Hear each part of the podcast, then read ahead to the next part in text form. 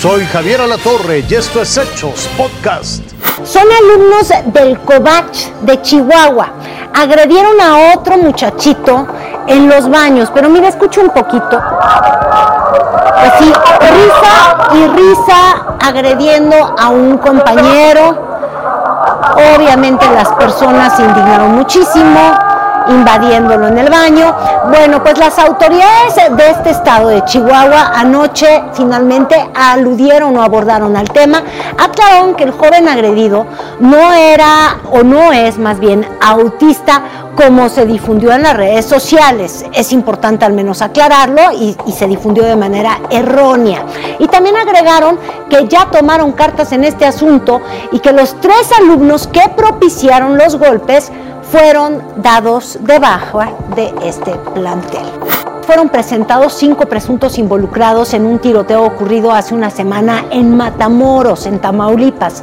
No fueron capturados por la policía, son los que fueron entregados pues por un cártel de la droga, como vieron en las imágenes, este, amarrados y fueron entregados por el cártel, que no solamente es el victimario de estos turistas extranjeros y de una mujer que también fue víctima de esta agresión, sino que también deciden quiénes son los culpables, estos son los presentados y las autoridades, yo no sé si dieron por buena la investigación del cártel, agarraron y decidieron que todos ellos van a cumplimentar órdenes de aprehensión por secuestro y homicidio simple intencional. La verdad es que es increíble. Déjeme compartirle que las altas temperaturas están afectando a gran parte del país, sobre todo al norte y bajío. Obviamente con el calor, usted lo sabe, llega esta palabra que es tremenda para México o ha sido tremenda, que es la falta de agua. En Mineral El Chico Hidalgo, pues justamente la falta de lluvia, los bajos niveles de las presas, han propiciado que los habitantes estén batallando tremendamente por conseguir agua. Las caídas de agua secas, muy pocos escurrimientos.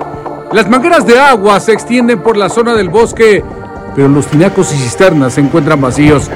La falta de agua ha llegado a la zona de la montaña. En algunas comunidades y la cabecera municipal de Mineral del Chico en Hidalgo verdaderamente lo padecen. Las casas de hogar se quedan sin agua y es con que cocinamos y todo eso. He durado hasta 15 días y un mes sin agua. Y otro que se viene el, el, el, mayo, que es la sequía, pues peor. Si no cuidamos el agua. y hay muchas fugas, hay muchas, muchas casas chicos, tienes hasta, hasta, tres tomas las casas que tienen, por sí que son de dinero. Ante la situación, los habitantes han tenido que buscar alternativas para resolver la problemática. Iba yo a lavar ahí, o me traía yo un poco de agua, o este la pareja de mi sobrina nos traía agua en garrafones y eso para poder solventar el o darle solución más bien al problema de la falta de agua. Nada más que por favor den solución no nada más para mí, sino para las otras personas porque hay más personas afectadas en otros lados del, del municipio. Entonces sí hay bastantes personas que sí lo requieren. De acuerdo con el monitor de sequía de la Conagua, esta zona del estado se encuentra dentro de los parámetros de sequía extrema y sequía severa debido a la falta de lluvias. Por su parte, las autoridades municipales detallaron que gran parte de las comunidades dependen de escurrimientos y manantiales de la zona de la montaña y aseguran que envían pipas con agua a las comunidades más afectadas. Pero en la montaña, los estragos ante la falta de agua se notan y la paciencia poco a poco se agota. Leonardo Herrera, Fuerza Informativa Azteca. Nos vamos a ir a Veracruz, porque fíjese usted, allá en las Chuapas, un grupo de migrantes fue asaltado. Miren, no solo tienen que enfrentar, pues, el mal clima, ahora es el calor, la falta de comida, una travesía que se hace eterna para cruzar México y buscar su sueño americano. No, hombre, ahora un grupo de centroamericanos fue víctima de la delincuencia. Migrantes continúan siendo acechados por la delincuencia en su paso por Veracruz. La pastoral de migrantes de la diócesis de Coatzacoalcos informó que el caso más reciente se registró esta semana. Un grupo de aproximadamente 20 centroamericanos, entre hombres y mujeres, fueron agredidos en las Chuapas. Hubo un asalto, pero que además de ese asalto no se conformaron con, con quitarle sus pertenencias, sino que violaron a estas mujeres, ¿no? Eh, estas mujeres ya están marcadas para toda la vida. A, veces hay situaciones en las que a ellos les hace desistir de ir a interponer una, una denuncia penal, ¿no? Ernesto, un hondureño que llegó a Coatzacoalcos, narró los peligros que se viven a lo largo de la ruta migratoria y detalló que en los límites de Chiapas y Veracruz sufrió un asalto a mano armada en el que le quitaron todas sus pertenencias.